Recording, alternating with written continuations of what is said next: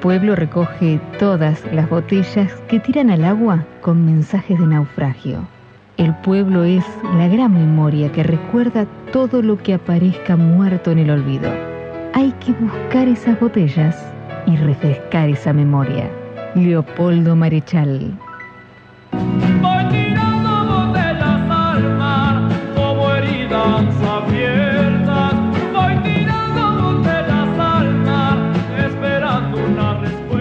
Buenos días, sábado 15 de abril y otro sábado en el que estamos tirando botellas al mar aquí en Radio Nacional. Muy buenos días a todos, Carlos Apaulaza en la operación del programa, muy buenos días. Y aquí a mi lado, hoy tenemos un equipo reducido, aquí a mi lado lo tengo a Juan Reginato y por allá a la distancia escuchándonos eh, Daniel Guerín desde Buenos Aires, que estamos seguros que nos está escuchando. Y también Ricardo D'Anuncio, como siempre, en la producción, en los detalles, y Gabriel Carini en la parte técnica, en la grabación, en lo que hace posible que este programa se pueda escuchar por redes sociales. Aprovechamos a recordar que en esas redes sociales estamos como arroba la contenidos en YouTube, donde nos pueden ver por directo, o cuando ustedes lo dispongan porque queda subido y también en el resto de redes sociales. Nuestra página www.lagrapacontenidos.net.ar. Bueno, y hoy 15 de abril vamos a arrancar saludándolo acá a mi compañero Juan Reginato. Muy, buenos, días. Muy buenos días. Bueno, acá estamos. 15 de abril. Firmes como rulo de estatua. No me digas, no. Y hoy vamos a arrancar, vamos a arrancar el programa con una efeméride, nosotros somos muy afectos a las efemérides. Un poco y un poco, ¿no? Vamos para atrás, vamos para adelante. Exactamente. Eh. La verdad es que siempre mirando hacia adelante, pero el espejito retrovisor no puede faltar nunca. No, no. En ningún aspecto de la vida. Eh, y hoy, 15 de abril, se recuerdan los 70 años del atentado que hubo lugar mientras eh, los partidarios del entonces presidente Juan Domingo Perón, escuchaban su discurso en Plaza de Mayo, y un grupo de terroristas eh, colocaron una bomba en la boca de una de las líneas de subte, ahí en cercanías de Plaza de Mayo, y a resultas de esa, de esa bomba fallecen siete personas y se produce innumerable cantidad de heridos. ¿Por qué lo recordamos? No solo por los 70 años, porque es un número redondo y así se acostumbra, sino porque tiene una profunda significación en nuestra historia y también en nuestra actualidad. Totalmente, ¿no? En, aquel entonces eh, vale la pena un poquito esto, ¿no? Es decir, hagámonos la idea. La Plaza de Mayo llena de gente, la Plaza de Mayo desbordada de gente en ese lugar hacen estallar una bomba. Eso inaugura un periodo de, violencia política desconocido hasta entonces. La violencia política, las disputas, eh, siempre habían existido en épocas de los conservadores, los, eh, la, persecución a, sindicalistas, anarquistas, socialistas y comunistas existía, había casos, había hechos, había... Los hechos de la huelga de eh, Bacena, había, la Patagonia trágica. La Patagonia rebelde era un antecedente eh, en el cual, eh, amparándose en la lejanía y demás, se habían cometido hechos atroces. Esto era en el centro del... En, el centro de Buenos Aires, con una plaza de mayo repleta de gente, un, grupo de civiles, entre los que se contaban a notorios integrantes de la Unión Cívica Radical, eh, produce este atentado terrorista. Digo notorios integrantes porque entre ellos estaba Roque Carranza, quien luego sería ministro de Raúl Alfonsín. Nosotros tenemos cosas increíbles en nuestra historia. Hay una estación de subte en la línea D de Buenos Aires que se llama Ministro Carranza, en honor a este muchacho. A alguien que colocó bombas. Cuesta imaginar que, una estación de subte o algún lugar lleve el nombre de alguien quien abiertamente atentó contra la vida de un conjunto indeterminado de personas. Y más cerca por acá también tenemos a nuestro muelle en Ingeniero Watt que se llama Muelle Ministro Carranza. Alguna vez lo vamos a tener que modificar. Pero ¿por qué traer a la memoria? ¿Por, qué rescatar de la memoria este hecho? Porque se llega a esas situaciones después de un proceso de, de creciente violencia que en general arranca con la violencia verbal. Y nosotros asistimos en distintos momentos, el año pasado eh, fue un, pico alto en todo el, juzgamiento trucho a la vicepresidenta de la Nación, eh, hemos visto eh, crecimiento de esa violencia verbal que por supuesto terminó en un, en un intento de magnicidio el primero de septiembre. Luego de eso hubo como un, el gracias a Dios fallido intento, eh, tuvo un, un, cimbronazo en general y, y, no siguió aumentando. Pero en esta semana hemos vuelto a tener otro pico a través de una violencia verbal ya dirigida de manera espantosa, eh, no solo contra la figura de Cristina, sino metiéndose con, con, su familia, con su hija, que no participa en política. ¿no? Y si me permitís agregar, eh, Así como nunca escuché pedir disculpas al sector que colocó las bombas en, el 53, porque realmente nunca escuché una, al menos una autocrítica, eh, a reconocer, che, mira, lo que hicimos fue una brutalidad, una barbaridad, eh, fue fruto de tal cosa. La verdad es que nunca lo escuché. Eh, cuando a todo el mundo se le requiere, se le se le reclama autocrítica, bueno, a ese sector no lo escuché. De la misma manera, tampoco escuché al menos eh, una declaración de repudio de un amplio sector de la, de la vida política nacional respecto del atentado a Cristina Fernández. Sin decir de quiénes son las responsabilidades, que lamentablemente cada vez estamos más lejos de poder establecerlas porque el Poder Judicial está trabajando, parecería que para no establecerlas, pese a que hemos visto un montón de indicadores, hemos visto una, una, sí, una financiación de todo ese movimiento de violencia eh, que es bastante evidente, pero pese a eso, eh, todavía no sabemos hacer. Tenemos un, diputado que preanuncia el, el, eh, atentado, tiene dotes de, de, de evidente ¿sí? Le vamos a preguntar el, qué número va a salir en la, lotería al diputado Milman, sigue siendo diputado. Él sabía que... y no, solo, no, solo, no solo sigue siendo diputado, eh, los medios de comunicación, el periodismo, no le está preguntando. Y eso es intolerable. No, no hay preguntas. Y no hay condena de, de los sectores que creo que son determinantes en esto y que nosotros tenemos que interpelarlos.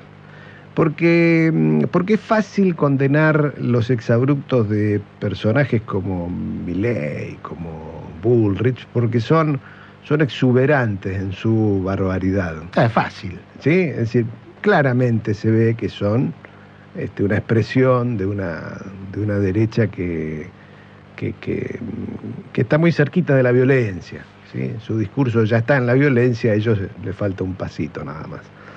Pero hay otra violencia, que es la violencia del, timorato, es la violencia del, del, que se siente representado por lo que otros dicen, que le gustaría, que políticamente se imagina correcto, y que termina avalando esa violencia por su inacción.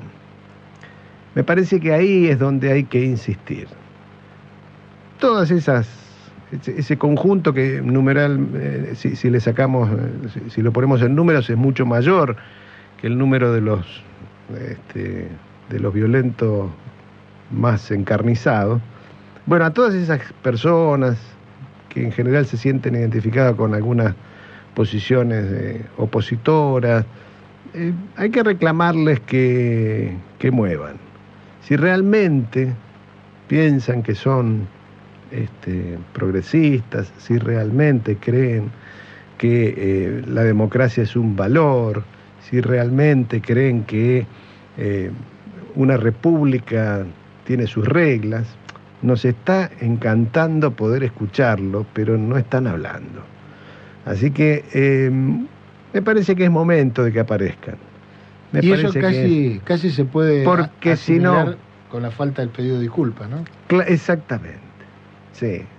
Porque si no vamos a pensar de que, de que son parte de esa violencia escondidita, son parte de esa violencia cobarde. Y nos gustaría escucharlos, nos gustaría que digan realmente eso, ¿no? Si quieren vivir en una democracia, si quieren vivir en una república, si, si- los valores de, de- de- de los partidos, de las agrupaciones que dicen eh, sentirse, por las que dicen se- sentirse representados, eh, son tales.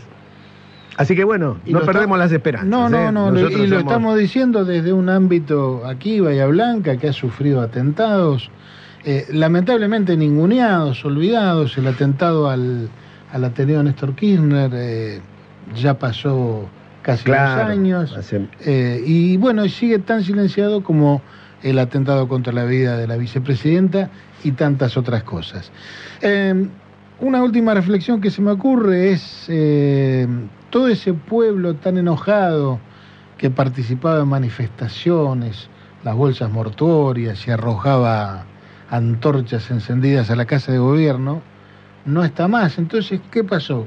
Cortamos el financiamiento y se, terminó el pueblo indignado. financiamiento y se acabó la indignación. Entonces, bueno, Eh, digo porque muchas veces uno cuando está metido, cuando está en medio del fragor, pierde de vista algunas cosas. Esto no lo tenemos que perder de vista. No, sobre todo mm, este año tenemos un, un- un año electoral eh, donde vamos a definir cosas muy importantes y donde ya sabemos en cómo, cómo se juega.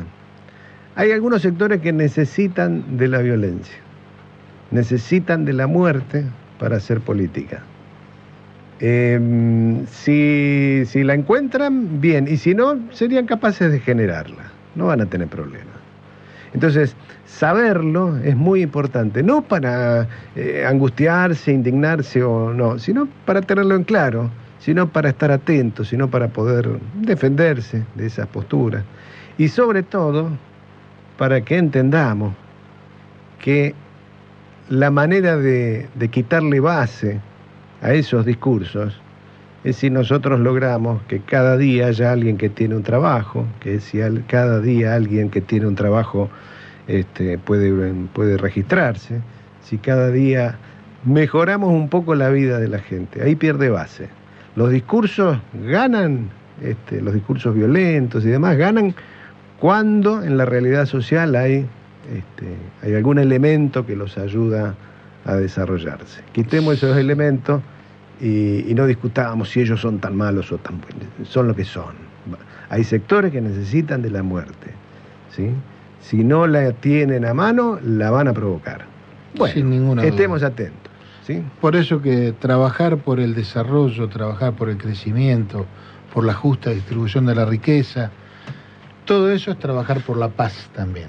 Eh, y trabajar en concreto, no la paz como un, como un elemento abstracto, sino como algo concreto, tangible, que uno lo ve y lo disfruta todos los días. Totalmente.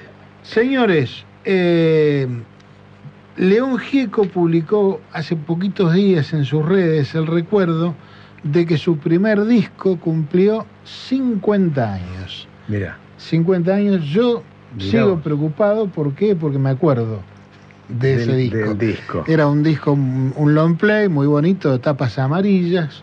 En una de sus caras tenía un óvalo a través, perforado, a través del cual uno veía la un foto. long play, imagino. Un long play. Un long play. Para los jóvenes la- que nos están escuchando, era un No, disco. no, ahora está. eh, No, no, no, tenemos. Ahora el vinilo ha vuelto a vivir, así que Sí, señor. no hay que explicar tanto. No podemos dar por. por- Pero bueno, fue el, el lanzamiento, era León Gieco, así a secas era el título del disco, y fue el, lanzamiento de alguna manera a, a lo público, eh, y tenía temas que son emblemáticos y que aún hoy siguen sonando. Así que el día de hoy, porque además León Gieco nos parece un prócer de la música, además de la música, por su compromiso, su coherencia, Entonces creo que, al menos de nuestra generación, es un artista popular que admiramos todos. Sí, además eh, creo que, que los compañeros, sabiendo que no estaba Guerín para poder este, hacer eh, un poco de frontón el tema musical,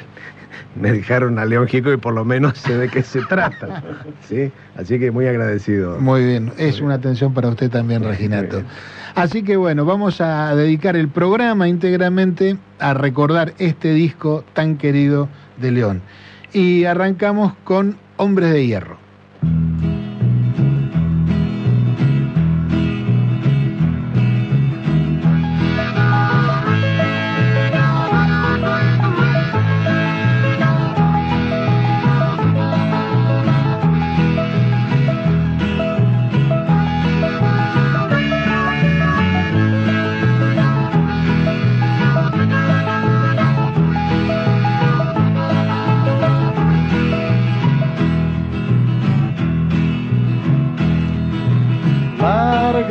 muchacho tu voz joven, como larga la luz el sol, que aunque tenga que estrellarse contra un paredón, que aunque tenga que estrellarse se dividirá en dos. Suelta muchacho tus pensamientos,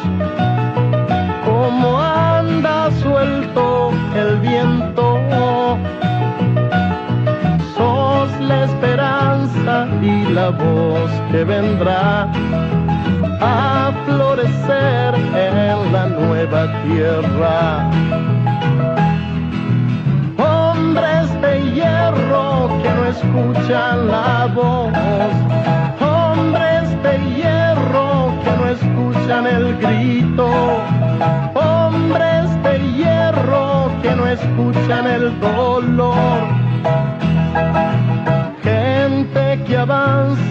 Se puede matar, pero los pensamientos quedarán.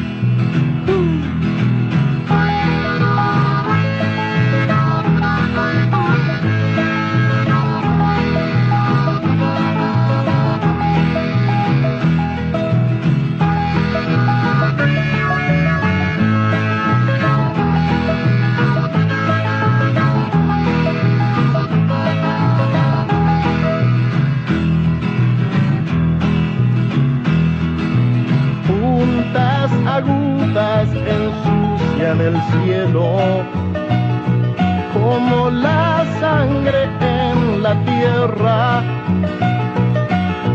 Dile a esos hombres que traten de usar a cambio de las armas su cabeza hombres de hierro que no escuchan la voz, escuchan el grito, hombres de hierro que no escuchan el dolor. Gente que avanza se puede matar, pero los pensamientos quedarán.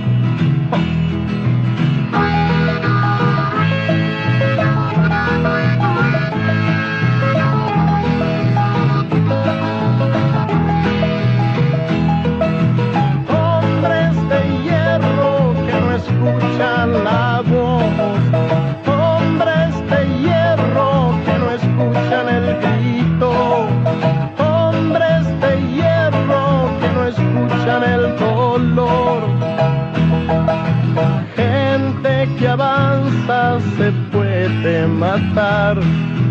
Pero los pensamientos quedarán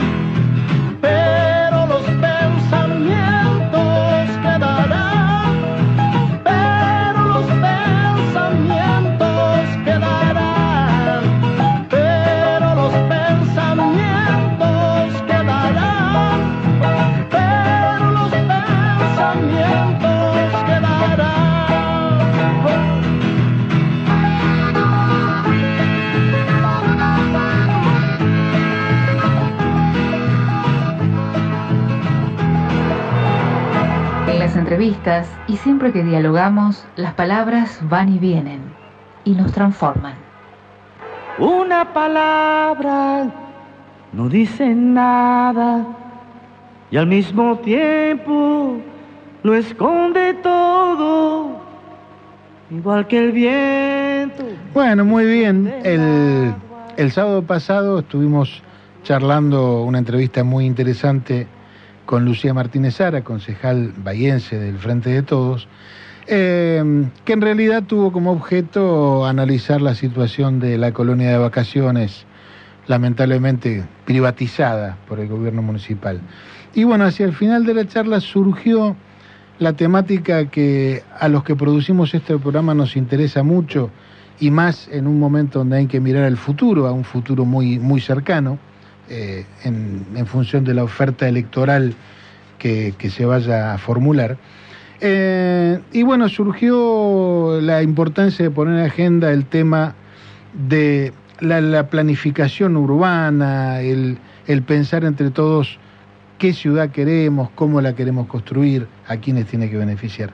Entonces decidimos seguir con el tema con alguien que tiene mucha, mucha expertise, mucho conocimiento eh, en el tema y me estoy refiriendo a la concejal Paola Ariente. Muy buenos días, Paola, ¿cómo estás? ¿Cómo estás? Muchas gracias, muy bien. Bueno, eh, no, esto que decía de tu expertise tiene que ver con que vos integrás la Comisión de Medio Ambiente y Obras Públicas, Urbanización y Vivienda, que digamos nos parece que es el nudo alrededor del cual tenemos que, que mm, poner esta agenda que decía. Entonces la primera pregunta, diría yo, sería, un código de planeamiento urbano, ¿para qué es un código de planeamiento urbano? ¿Cuál es su objetivo? Un código de planeamiento es un instrumento dentro de eh, un instrumento mayor que se puede decir que es un plan urbano. Digamos, hoy se tienden a tener planes urbanos con una mirada integral planes urbanos ambientales en muchas ciudades, hay otras que optan solamente por un plan de ordenamiento territorial, pero Bahía, eh, esta gestión ha iniciado un proceso de planificación con un plan urbano ambiental. Dentro de ese plan urbano ambiental, el código de planeamiento es un instrumento que ayuda a ordenar, eh, digamos, qué sectores un determinado gobierno, una determinada gestión, o si querés, todas las gestiones con una visión eh, mucho más amplia, em, hacia dónde se quiere desarrollar una ciudad. Entonces vos das, por ejemplo, si le querés dar a un sector mayor cantidad de altura o querés potenciar una determinada zona para inversiones o un centro logístico, bueno, le das determinados indicadores que hacen que una empresa, una familia, un negocio puede instalarse en esta zona y no en esta zona. Entonces es la manera que tiene el Estado de poder direccionar qué lugares quiere potenciar y qué lugares quiere que sean solamente residenciales y no. Eh, todas las ciudades las tienen, eh, todas las ciudades tendrían que tenerlo, no todas las ciudades tienen eh, un código de una envergadura grande, hay, digamos, pueblos chiquitos que dependen mucho de lo que es provincia. Eh, lo que es la provincia de Buenos Aires es una provincia que al no ser autonómica, todo lo que se planifique a nivel local tiene que ser convalidado por el gobierno central. Entonces, vos tenés que trabajar ese código, no tiene que ir en detrimento de lo que también la mirada provincial quiere sobre tu ciudad. Claro. Bien. Y, acá en, Bahía, eh, hace por lo menos tres años que se viene hablando de que se va a presentar ese código eh, una modificación, una actualización. Sí, yo te diría más. Ajá. Ustedes habían presentado un proyecto con Marcelo Feliu en su momento. Sí. Y, el Ejecutivo Municipal ahora viene amagando con que envía algo al, Consejo. En realidad, mira, en realidad en el 2016 Bahía firma como un convenio con el BID de ciudades sostenibles. Entonces el BID manda eh, sus, digamos, asesores para trabajar en una mesa con distintos actores de la ciudad donde se pueda empezar a hacer una planificación tendiente a la sostenibilidad. Ese acuerdo con el BID llevó a, varias, eh, digamos, parcelamientos o subparcelamientos de, eh, de en qué sectores trabajar. Uno fue con la empresa IDOM, una empresa eh, española que hizo todo un relevamiento de lo que son eh, lo que se llama los gases de efecto invernadero y planteó eh, un plan de acción para Bahía para disminución en el área ambiental. Otro fue con CIPEC, donde trabajamos lo que es instrumentos de planificación, bueno, se trabajó con universidades. Ahí es como que se empezó a trabajar recién eh, esta idea de planificar la ciudad íntegramente. Eso fue 2016. 2017 se terminó todos esos trabajos y a partir de ahí, que es lo que nosotros planteamos, convenía hacer un plan eh, urbano ambiental con toda la información que se había recabado y con lo que se había trabajado y que se había sido multidisciplinario, digamos, porque estuvieron las universidades, Puerto, Zona Franca, digamos, había muchas instituciones participantes.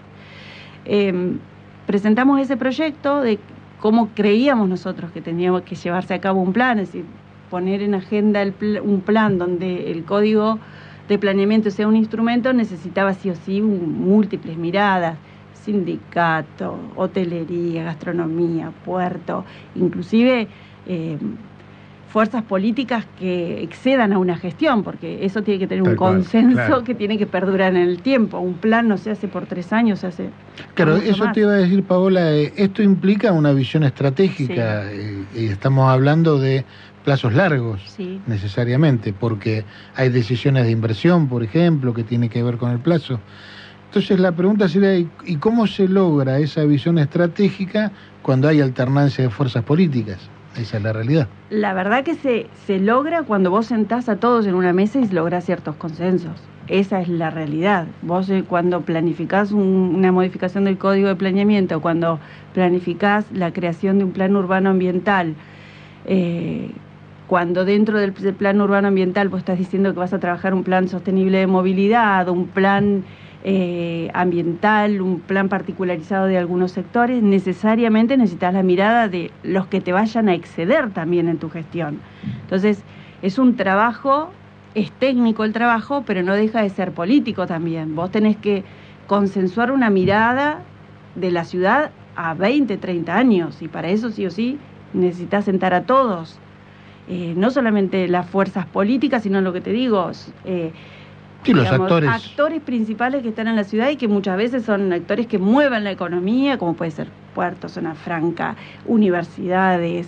Eh, claro, porque yo digo, todas estas cuestiones no son neutras, porque uno cuando, cuando habla de lo técnico parecería ser que lo técnico es eh, insípido e incoloro, pero está atravesado por ideología, por digamos la manera de ver el mundo que uno tiene, que cada sector tiene eh, y, y por intereses, por intereses económicos, digamos, lo que en una sociedad eh, relaciona a sus actores, ¿no? Ni hablar. Eso desde ya, porque eh, no es la misma mirada que yo quiero para un sector si tengo una ideología que, la, que otro, digamos. eso está más que claro y de hecho se ve en la realidad eso que no estaría mal, ¿eh? O sea, cada uno tiene una visión y quiere, quiere potenciar un sector de la ciudad, pero sí lograr ciertos consensos en que vos tenés que dinamizar la ciudad en su conjunto y potenciar la productividad, la sostenibilidad de una ciudad en su conjunto, más allá que después vuelques más o menos ingresos hacia un, hacia un sector, hacia otro. Vos tenés que acompañar el crecimiento en todos los sectores. Eh, y eso te lleva a diseñar, por ejemplo, no sé, eh, políticas de infraestructura para determinados sectores, bueno, hoy estamos viendo eso, digamos, ese plan que yo les decía que en el 2016 se planteó con el Vida hacia Ciudades Sostenibles se fue desmembrando en planes particulares. Hoy todo lo que se está llevando a cabo, por ejemplo, en el eje Donado Belgrano fue una idea y surgió de eso, que iba acompañado con una valorización del mercado municipal, con el eje eh, teatro, mercado, pero eso estaba pensado con una visión de potenciar a los negocios del sector. Hoy la economía y las formas de comercio cambiaron, te diría hasta desde el 2016. Hoy se, la gente accede a, bienes y consumo de otra manera, accede con esto que es el teléfono, ¿no? O compra online. Entonces vos decís, bueno, ¿Tenemos que seguir a rajatabla eso que se planificó? seguramente que no, porque ¿de qué me va a servir a mí poner 200, 300 millones en un eje como Belgrano Donado para potenciar esos negocios si ese negocio no puede llegar a fin de mes?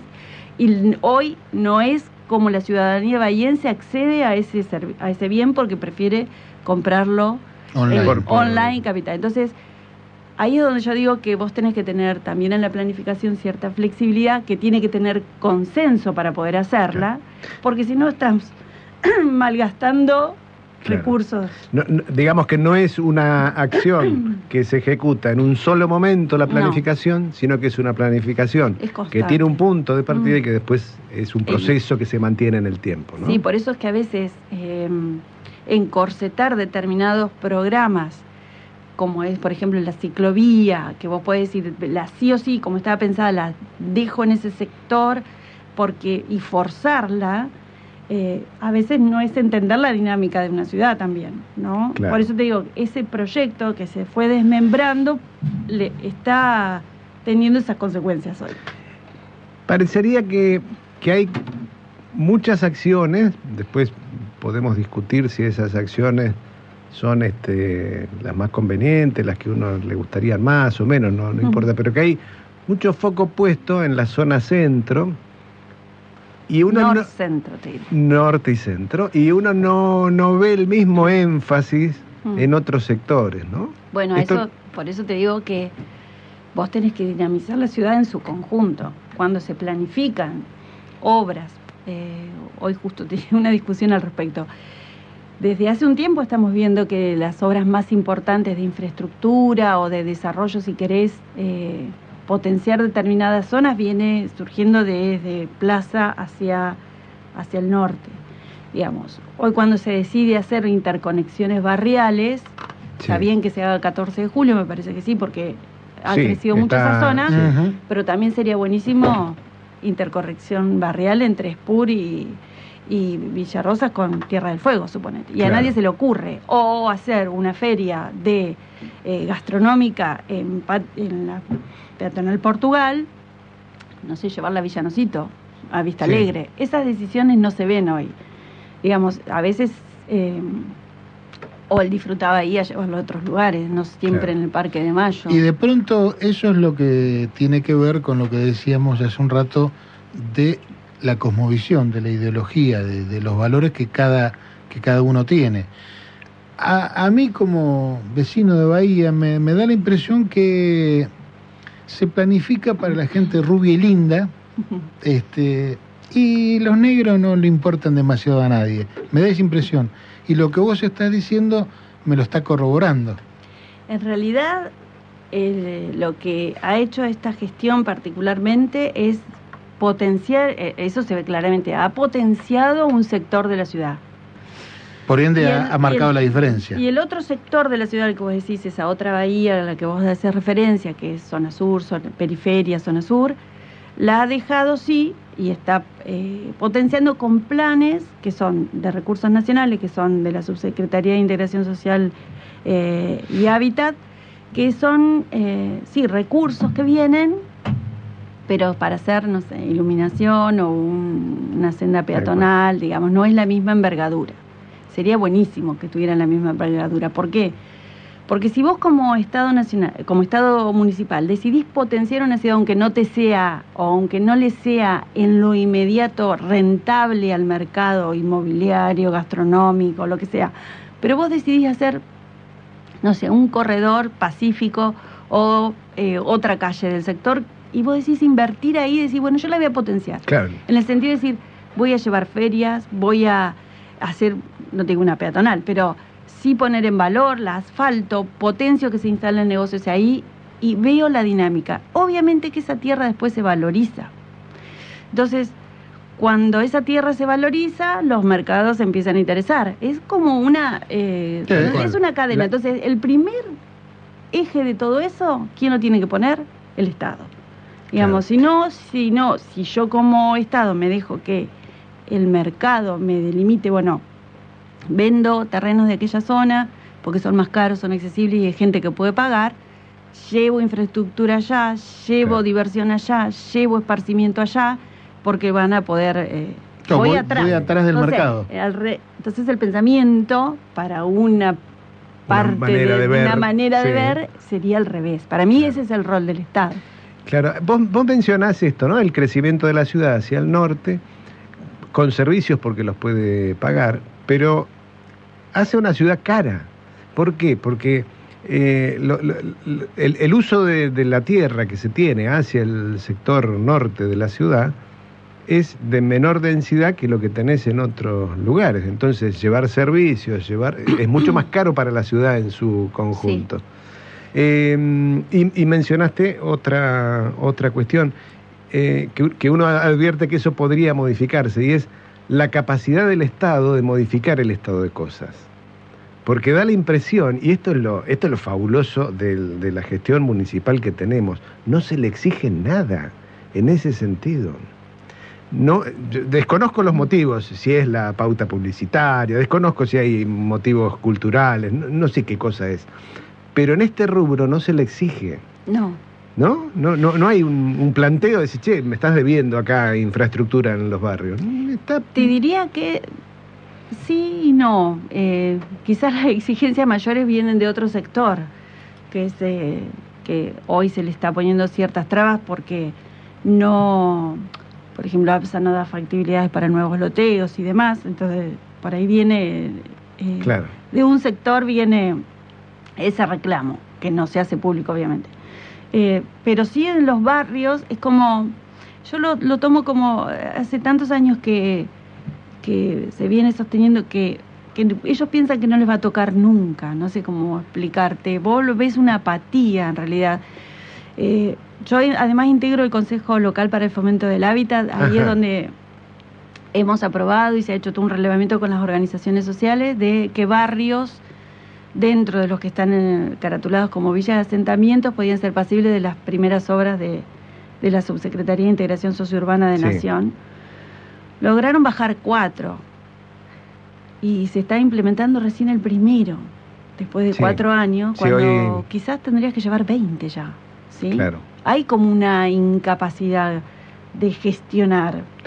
Es todo muy lento. Entonces la gente no lo alcanza a ver. Entonces la gente ya arranca descreída. Eso es, eso es así. Entonces por ahí no se le exige porque ya arranca descreída Claro. y ya, Ya dan por sentado ya dan por que- sentado que no se va a hacer. Entonces no, no, como que bajan los brazos.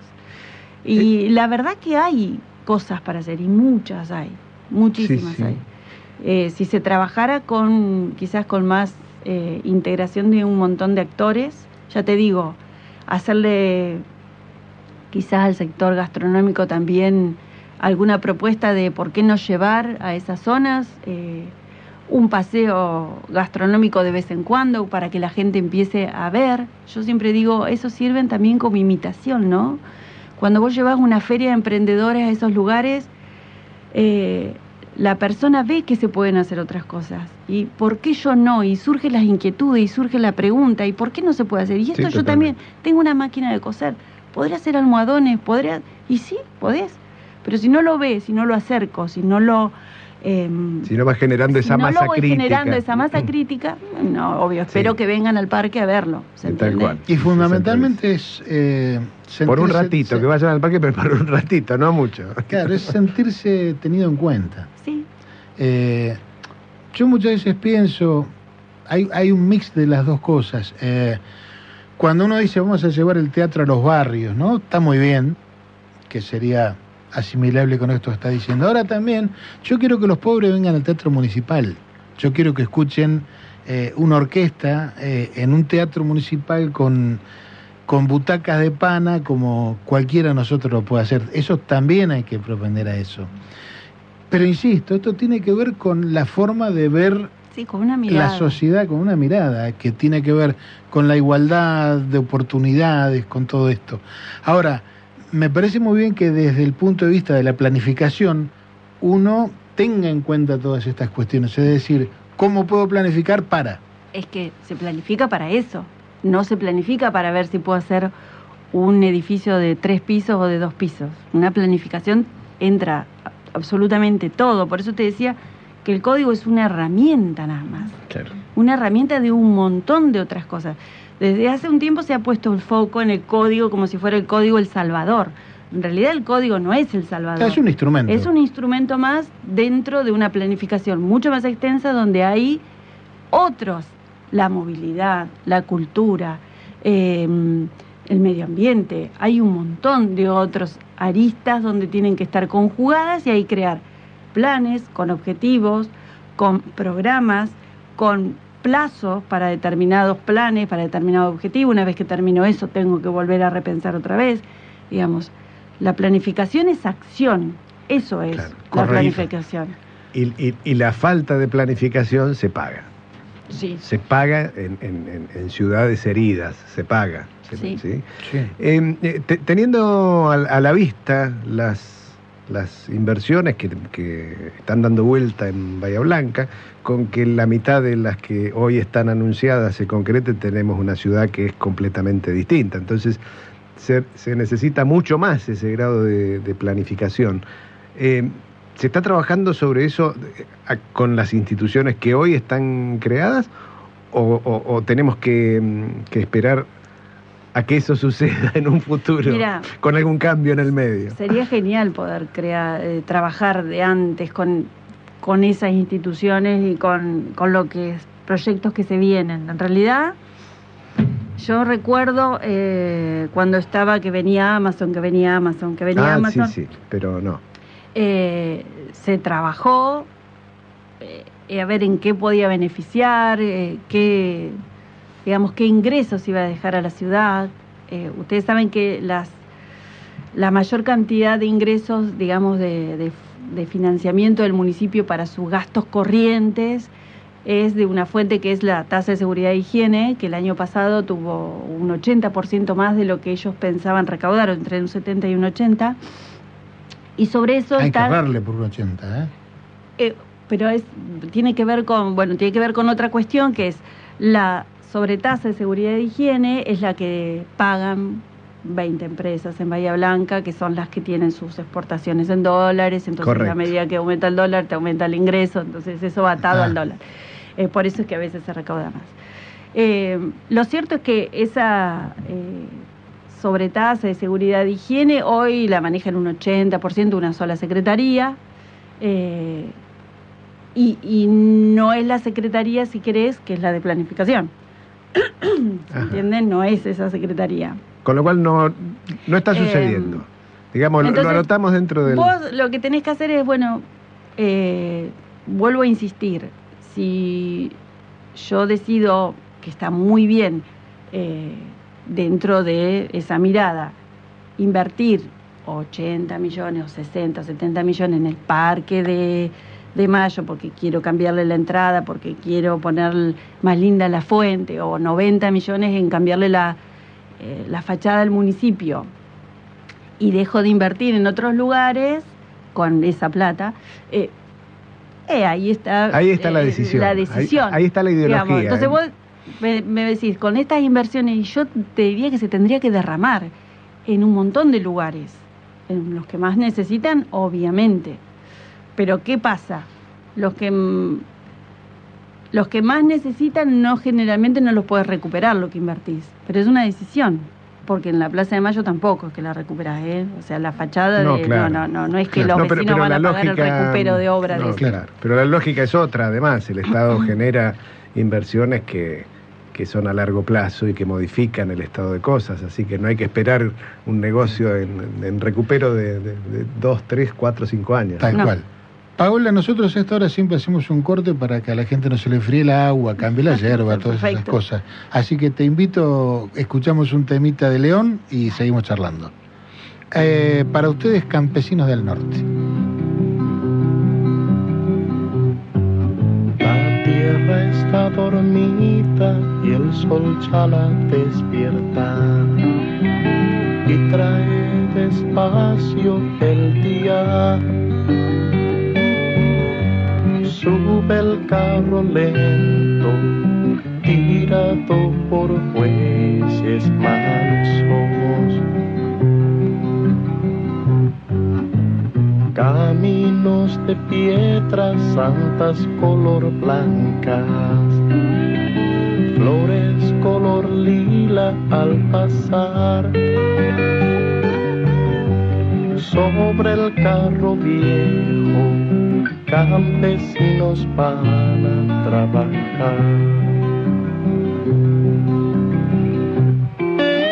Saben que a las doce una campana sonará y tristes vendrán donde hay poco pan con vino del valle se pondrán alegres a cantar.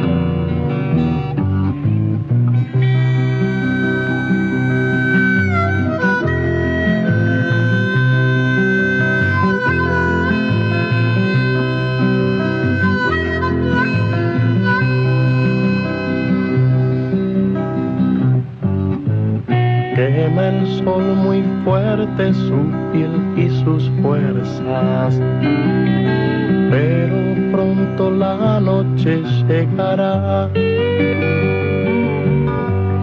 y juntos vendrán lento caminar a su hogar. Suena la campana y apuran su marcha y tristes vendrán donde hay poco pan y con vino del valle se pondrán alegres a cantar.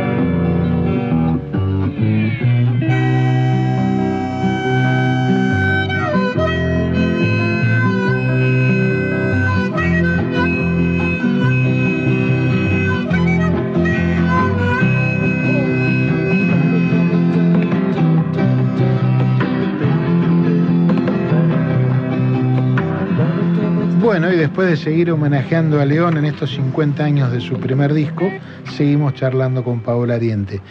Y bueno, un poco siempre con la intención de, de poner en la agenda algo que, que no se está discutiendo, que es que tiene que ver con el planeamiento urbano, en general con la planificación. Eh, la pregunta sería, bueno, de aquí al futuro, hacia adelante, más teniendo en cuenta que estamos ya en un tiempo electoral, ¿qué, qué podemos esperar? ¿Cuál es la idea?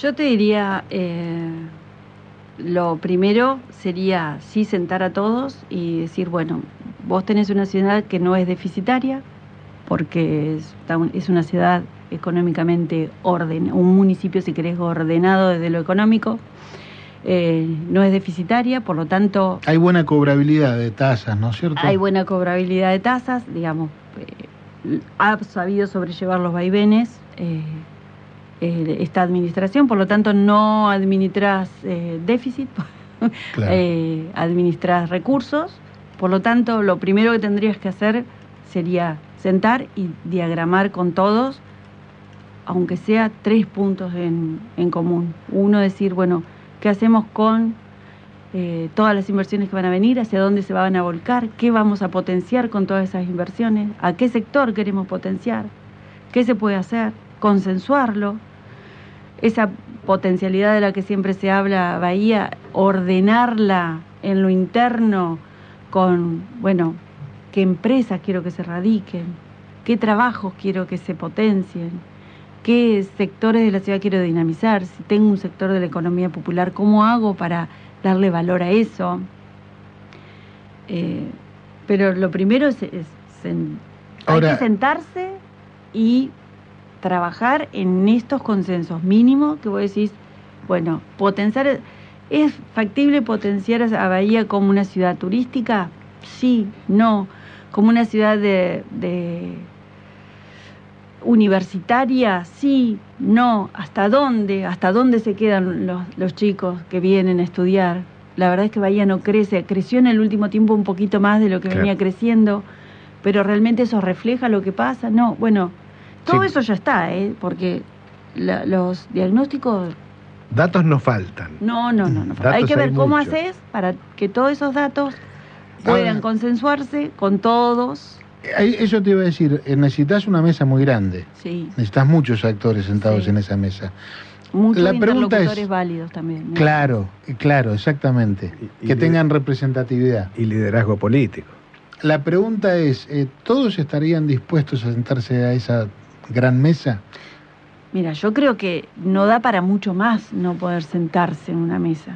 Me parece que hay, eh, que está claro que Bahía, eh, todos, to- porque todos hablan de potencialidad de Bahía. ¿Quién no te dice la potencialidad de Bahía, la Bahía del Bicentenario? Bueno, me parece que en ese marco de una Bahía del Bicentenario nos merecemos eh, sentarnos en una mesa y llegar al Bicentenario con cuatro, cinco, seis ejes que estamos de acuerdo en que lo tenemos que hacer y todos tiramos para ahí, con la mirada y, co- y con multiplicidad de miradas, Por digamos. supuesto. Pero me parece un gran desafío para la Bahía del Bicentenario. Y me parece que la gente eso lo, lo también lo está necesitando. La gente, hoy les decía, para para mí hay una apatía en general, eh, hay un descreimiento en general, no hay signos, eh, digamos, hay cada vez el, el- hay un discurso cada vez más anacrónico, me parece, entre, entre lo político y lo que le, realmente le pasa a la, a, la, a la gente que vive, que transcurre su vida, que, que, co- que va a comprar, que lleva a los chicos al colegio, que trabaja, eh, que quiere el fin de semana salir y disfrutar.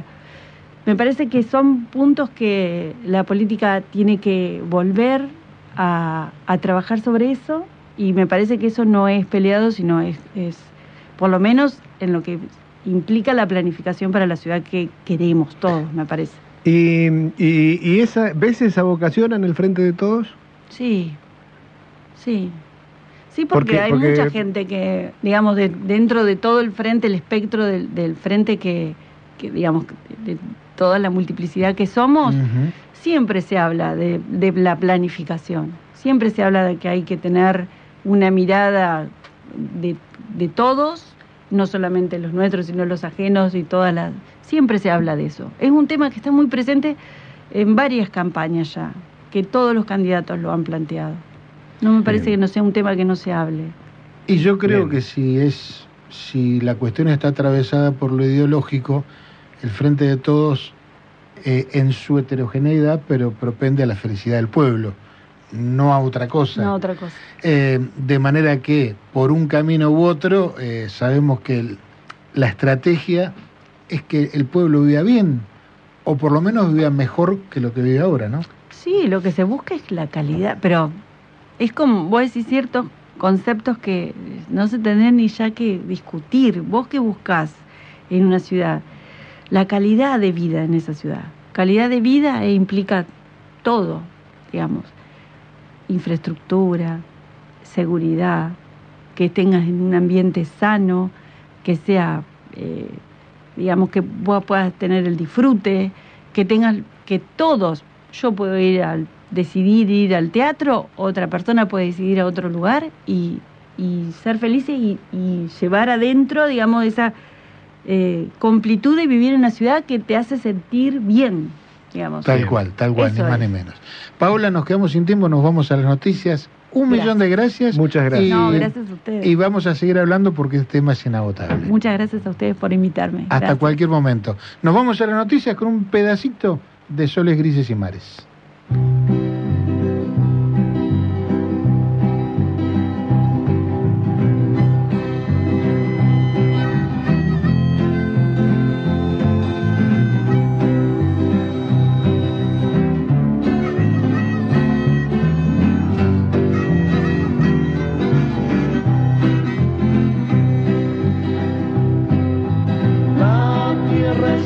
Tierra y es de algunos porque igual que la vida. El pan es pan y es de algunos porque lobo marino que ruega que la sensatez vuelva a su lugar, que en vez de matarnos nos cuiden más.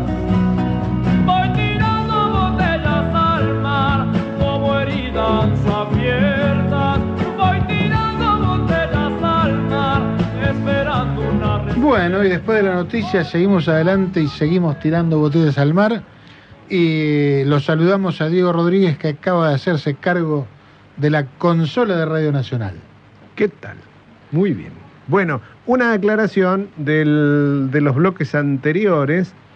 Eh, nosotros en el primer bloquecito habíamos hecho mención a que la estación de subte eh, de la línea D se llamaba Roque Carranza y me aclaran por acá que ya no lleva ese nombre, agradecemos a Deli, que la estación de subte ahora se llama Miguel Abuelo. Celebramos, nos falta el, nos falta el muelle entonces. Sí, porque Miguel Abuelo cantaba bien y no andaba poniendo bombas por ahí. No andaba, que- claro, tal cual. Bueno, eh, yendo a, a lo que nos ocupa ahora, este, Argentina está recibiendo muchas visitas sí, últimamente. sí, estamos como... Eh, hace poco, pocos días estuvo. Son todos gringos, ¿eh? los que nos visitan, aclaremos, son todos gringos. Eh, estuvo el titular de la NRC, por sus siglas en inglés, que es la Comisión Regulatoria Nuclear de Estados Unidos, un tal Christopher Hanson. Ahora hay programadas otras visitas, nos estaría visitando eh, la general Laura Richardson, esa famosa porque dice que el litio argentino es de ellos o algo por el estilo. Y bueno, lo, lo que estamos viendo, lo que nos está preocupando incluso, es que hay un interés muy evidente por la actividad del desarrollo nuclear que, que desarrolla Argentina, que vaya si no es un país líder en el mundo en cuanto a esto.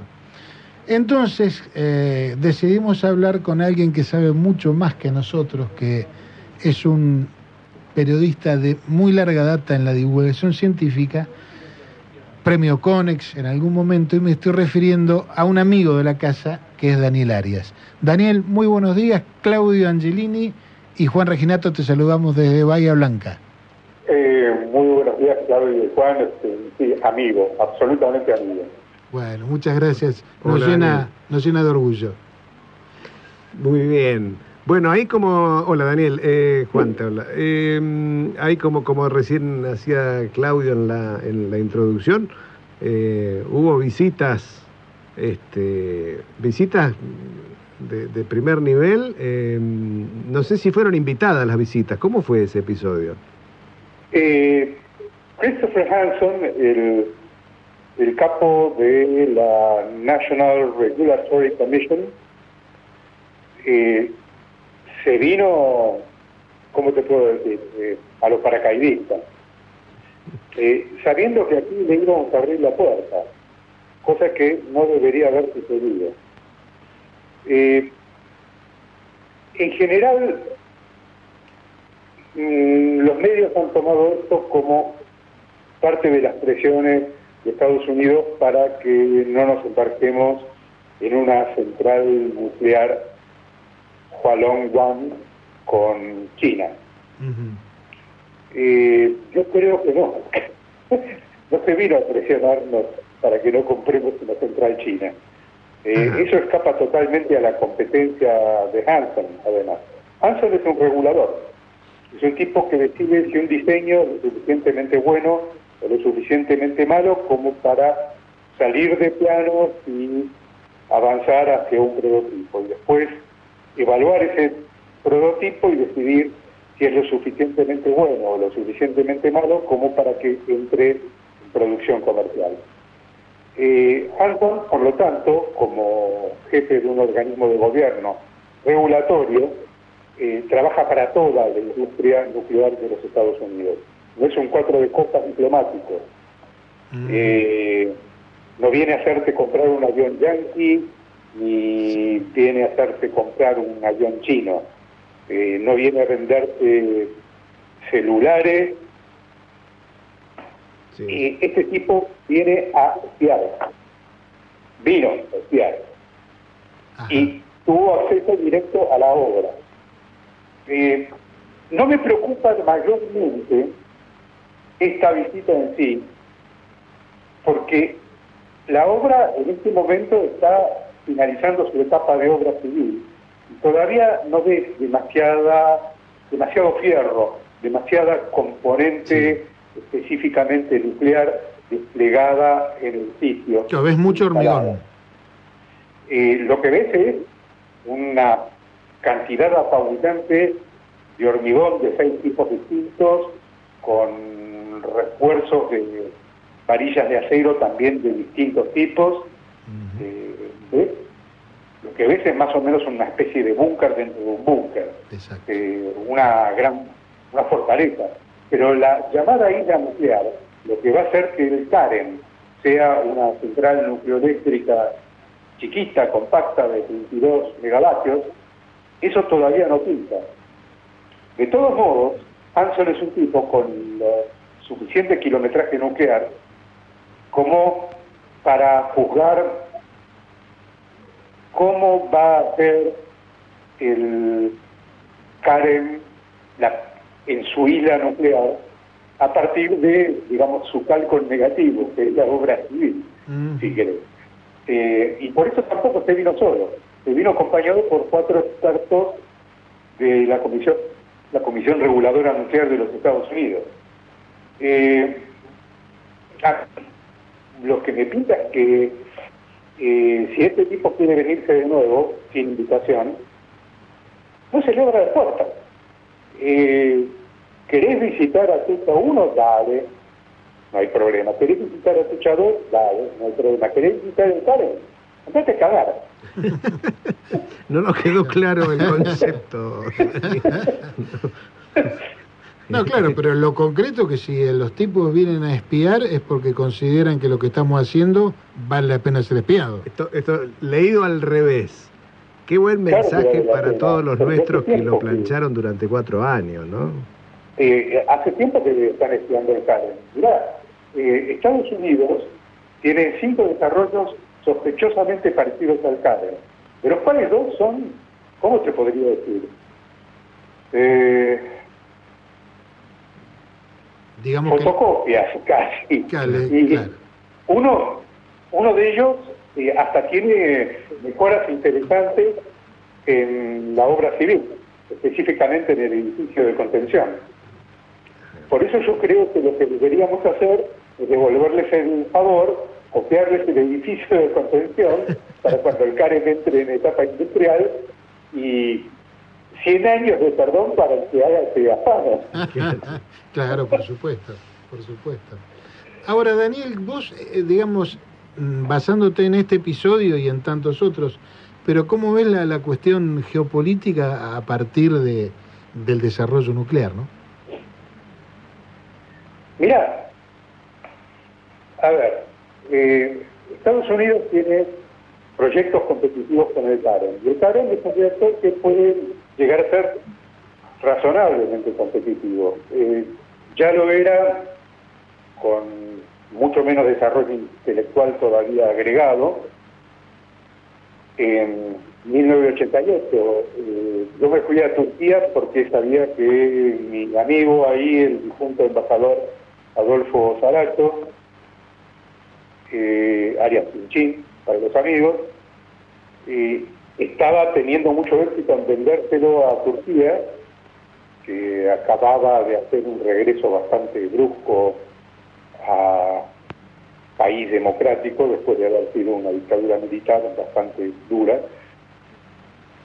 Eh, y vi con asombro cómo el proyecto Karen fue votado por el Parlamento turco sin abstinencias y por un- unanimidad por cuatro partidos muy distintos, desde la derecha dura religiosa islámica, que hoy está en el poder, hasta la socialdemocracia más bien eh, izquierdista, hasta donde se puede dejarlo en Turquía, eh, todo el mundo levantó la mano y votaron el equivalente, mira, eran 186 millones de dólares en 1988, es el equivalente hoy te da casi 500 millones de dólares actuales.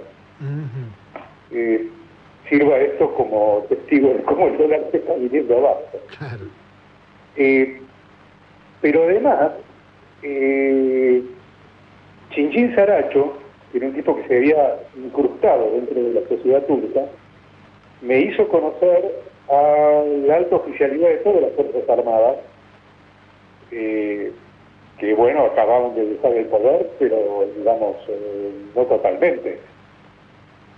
Más la gente de los servicios secretos turcos, eh, más la prensa grande, es decir, visité el equivalente de Clarín, eh, en Turquía.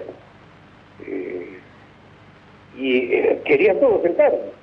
Estaban absolutamente decididos a comprar este reactor, pero no para comprarlo y tenerlo de ellos, sino para fabricarlo en masa y venderlo en flota en todos los 40 o 50 países que son clientes en eh, Medio Oriente y en Lejano Oriente y en África de la industria turca. La industria turca es una industria bastante importante. Eso ya se veía en los 60, hoy es mucho más importante. Correcto. Eh, es decir, estos tipos querían asociarse con nosotros. Nosotros le dábamos la tecnología, los tipos ponían la guita. Eh, cuando ellos votaron este equivalente de 500 millones de dólares para el Karen, lo hacían con la expectativa de que nosotros hiciéramos. Otro tanto, la ley estaba redactada en estos términos. Decía, se hace un Karen en la meseta de Anatolia, sitio a designar, se hace otro Karen en Argentina, sitio designar por eh, el gobierno argentino, eh, se compara, digamos, este, se ve bien el funcionamiento de ambos prototipos y se pasa a fabricación en masa, en flota. Y lo que sigue es venta. Los turcos pensaban vender decenas de Karen. Claro, que eso pone de relieve entonces la importancia del punto de vista económico, la, la gran importancia que tiene. No es simplemente un, un experimento científico, una No. investigación, es Es más, comercialmente...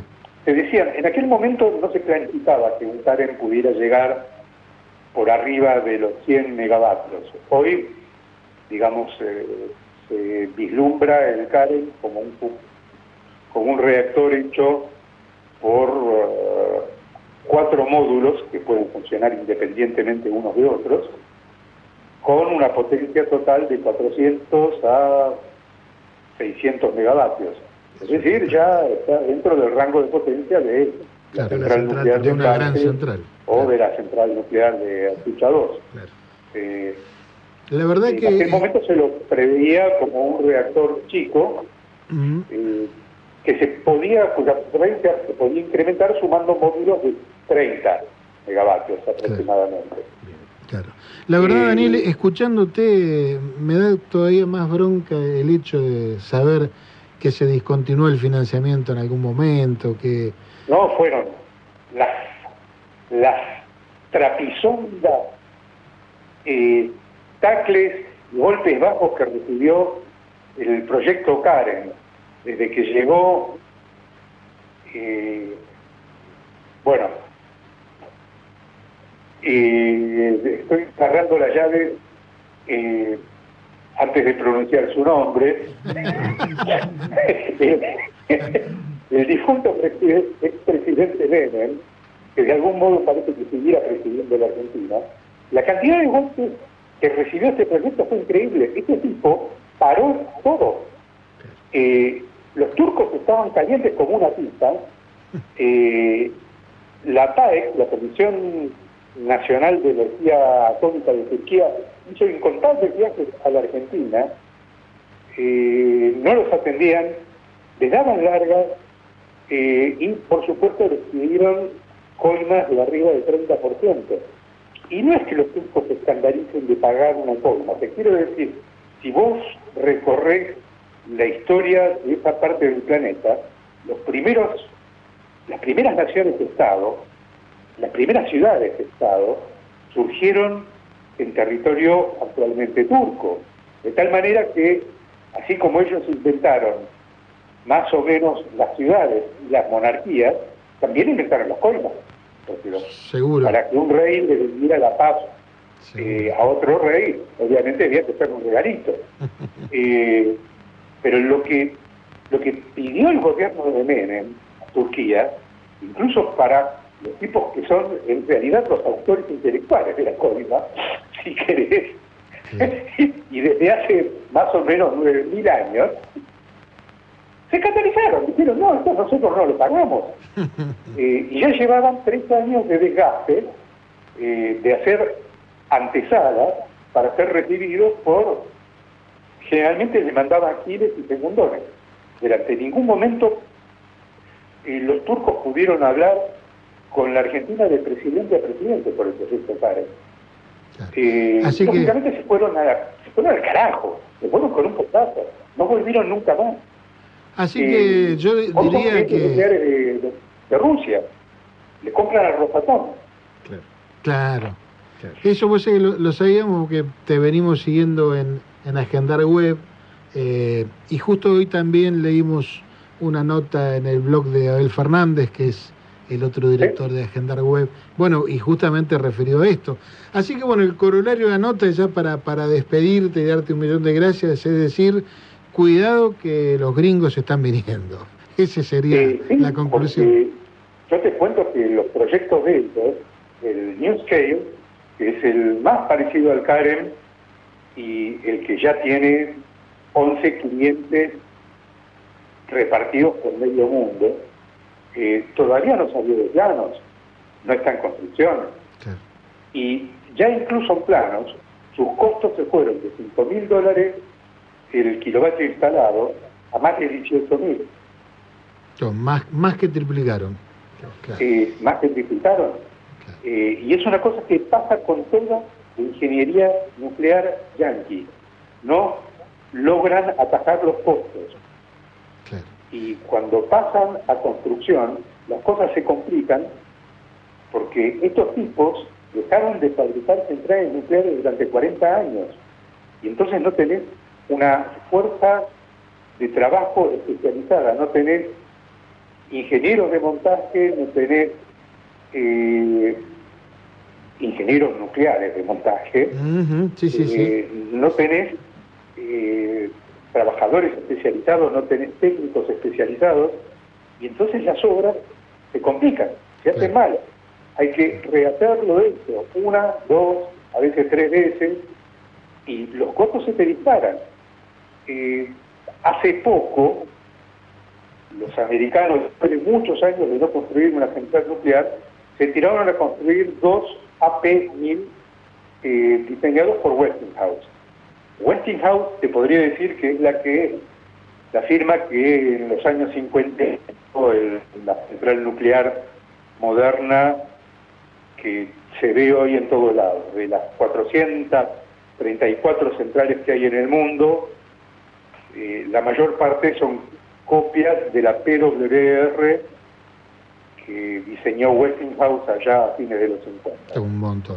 Bueno, Daniel, este, te, te vamos a, te vamos a cortar la entrevista porque ya nos están echando Ok, prácticamente. Perdón, Eh, perdón, che, perdón. Daniel, siempre es un, un placer hablar con vos, este, por el cariño que te tenemos y también por lo que sabes, que no hay mucha gente que sepa de este tema como vos. Así que es un orgullo tenerte y hasta cualquier Muchas momento. muchas gracias. Muchas Un- gracias. Un gran nos abrazo, vemos, Daniel. Daniel. Nos estamos viendo. Bueno, era Daniel Arias, periodista de divulgación científica eh, y una de las principales plumas de Agendar Web, cuya lectura recomendamos. Muy breve, muy cortito, eh, que ya tenemos los, los invitados este, en el estudio.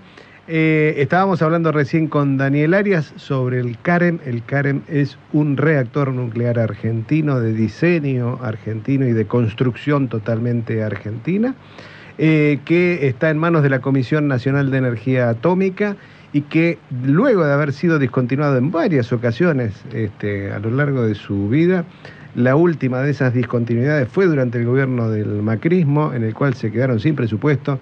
A partir del 2019 volvieron a tener presupuesto y probablemente en el 2024 esté terminada la obra eh, para empezar el proceso de puesta en marcha. Eh, menciono esto y un chivito, si me dejan pasar. Eh, la Comisión Nacional de Energía Atómica abrió en esta semana que pasó un llamado a concurso público para cubrir 234 cargos en la Comisión Nacional de Energía Atómica eh, a través del Plan Integral para el Fortalecimiento de los Recursos Humanos. Esos 234 cargos eh, incluyen eh, ingenieros, físicos, ciencias biológicas, matemáticas. Hay para todos los gustos y colores. Les pedimos a los interesados que, pasen por la página de la CONEA y miren, los lugares de trabajo son donde tiene los institutos la CONEA, en Bariloche Buenos Aires, básicamente. Pero, pero antes que irse a ningún lado a trabajar de lavacopas, ¿eh? Un ingeniero nuclear en Argentina vale bastante más, pesa y contribuye Y un si poquito estamos, más, ¿no es estamos hablando de 234 profesionales. es porque 234. La decisión estratégica es continuar e incrementar la actividad. Y de lo que hablábamos recién con Daniel Arias se desprende que si los yanquis están viniendo a espiar es porque lo que estamos Algo bueno haciendo estar haciendo. está muy bien, exactamente. Y a la hora de poner el votito en la urna también creo que hay que mirar quiénes son los interesados en cortar estos proyectos y quiénes son los interesados en darles manija. Eh, nos vamos a un cortecito musical muy cortito y seguimos homenajeando a León en estos 50 años. Cada día somos más.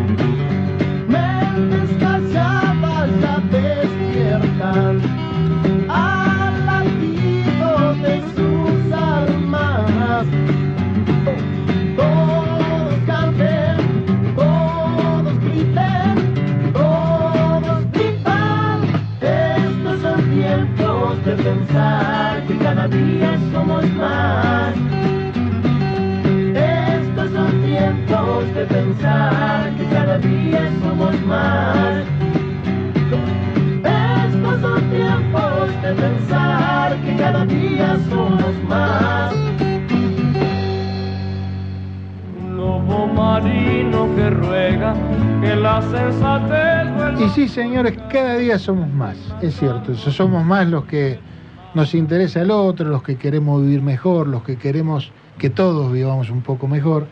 Y en relación a esto, eh, en el primer bloque del programa la entrevistamos a Paula Ariente y charlamos todo lo que tiene que ver con el planeamiento urbano, que, insisto, nosotros somos de los que pensamos que el planeamiento urbano tiene que ser para que la gente viva mejor y más feliz, ni más ni menos que eso. Y en orden a eso es que ahora eh, vamos a un aspecto más micro o a un aspecto particular de, de ese vivir mejor y que tiene que ver con la vivienda. Y por eso nos están visitando Diana Seijas y Rodrigo Bahía, a quienes saludamos, les decimos buenos días. Muy buenos días. Buenos días, muchas gracias. No, gracias a ustedes. Bueno, ellos son integrantes de la cooperativa 7 de agosto, una cooperativa cuyo objeto social es el de la construcción de viviendas. Por eso decía de un aspecto en particular que tiene que ver con el planeamiento y que tiene que ver, por supuesto, con el buen vivir de las personas. Eh, así que bueno, quisiéramos que empezar para que nos cuenten un poco, para romper el hielo, eh, ¿qué, qué hace la cooperativa, cómo se formó, con qué objeto, digamos, un poco un pantallazo general. Yo lo que primero aclarar que yo no soy parte de la cooperativa, SIDAI, que es presidenta. Yo tengo una responsabilidad conjuntamente con Paula Echeverría en el movimiento Evita, pero somos, por, por supuesto, parte de todo esto y acompañamos fuertemente O sea, no formás el parte trabajo. de forma formal. no soy digamos. parte del Consejo de Administración de la cooperativa, sino son compañeros a los cuales nosotros también estamos colaborando en todo lo que se necesite. Bien, Eso es. Exacto. Perfecto. Sí. Bueno, hecha esta salvedad, Diana, contanos. Bueno, eh, la cooperativa en realidad se creó eh, con compañeros de la economía popular, con los cuales trabajamos en el movimiento Evita, y su fin era eh, poder darles otra herramienta, ¿no? que los compañeros tengan un, un encuadre em, eh, en un trabajo medianamente formal. Y bueno, eh, la cooperativa creo que nos está dando esa herramienta y hoy con la obra que, que vamos a estar empezando, mucho más. Contanos, contanos de esa obra. Yo puedo también, bueno, eh, Sí, sí, como parte también de, de- de la organización, eh, a través de, de esta herramienta que es importantísima, un poco que venimos pregonando y, y- y luchando en estos años y más en la época de Macri, que es que los, los compañeros organizados, inclusive vecinos del lugar, eh, a través de una cooperativa puedan ser parte de la obra pública. Bueno, esto nosotros estamos ahora por encarar un proyecto ya en estos días de, recién vos hablabas de lo que es la planificación y la cuestión urbana, bueno, nosotros pregonamos la cuestión de la planificación y del hábitat, ¿sí? Dónde se vive, cómo se vive, mejorar y más. Bueno, a través de todo eso y a través de, una Secretaría de Desarrollo Social, la SISU, pudimos eh, hacer la gestión para encarar un proyecto de mejoramiento para el barrio, ¿sí? y que va a llevar adelante la cooperativa, nuestra cooperativa, con compañeros que son de diversos barrios populares, pero fundamentalmente hay varios compañeros que son del mismo barrio. Cooperativistas en el Más Barrios, un sector ahí de la delegación de Villarrosas, eh, eh, cercano ahí a Arias y, y Undiano, así que bueno, muy contentos y, y un poco eh, mostrando que se puede con lucha, con continuidad, con militancia y demás, se puede gestionar y se gestiona bien, eh, no siendo nosotros Estado municipal, sino siendo una organización. Una ¿sí? Yo te iba a preguntar porque mencionaron cosas con cierta, mm, con, con, eh, así como, como con cierta naturalidad, cosas que uno sabe que son bastante complejas. No es sencillo armar una cooperativa, ¿no es cierto? Sí. No, digamos, es muy lindo decir, "Uy, sí, hay que armar una cooperativa. De allí a hacerlo es bastante complejo. Cualquiera que haya intentado sabe de las complejidades. Cualquiera mm, que, que- que, que no lo vea de afuera sabe que es un proceso que se necesitan de las voluntades de mucha gente, que se necesita de acuerdos, de consensos. Y sobre todo, ¿cómo es eso cuando lo que está en juego, porque ustedes trabajan con, eh, con, sectores que están peleándola todos los días para sobrevivir y para, para tener un- un- un- un- un est- una instancia de poder este, tener ese hábitat del que hablan. ¿Cómo, cómo es la construcción de esas cooperativas? ¿Cómo, cómo se da? Eh, ¿Qué marco tiene? Y, cómo ha sido la experiencia de ustedes? ¿Cómo la vivieron en, esa formación? Eh, la verdad que nosotros eh, siempre trabajamos todos con un mismo objetivo y venimos trabajando hace años en conjunto, así que la verdad fue muy factible, fácil de, de poder llevar a cabo y los compañeros están, la verdad que muy contentos por formar parte de una cooperativa.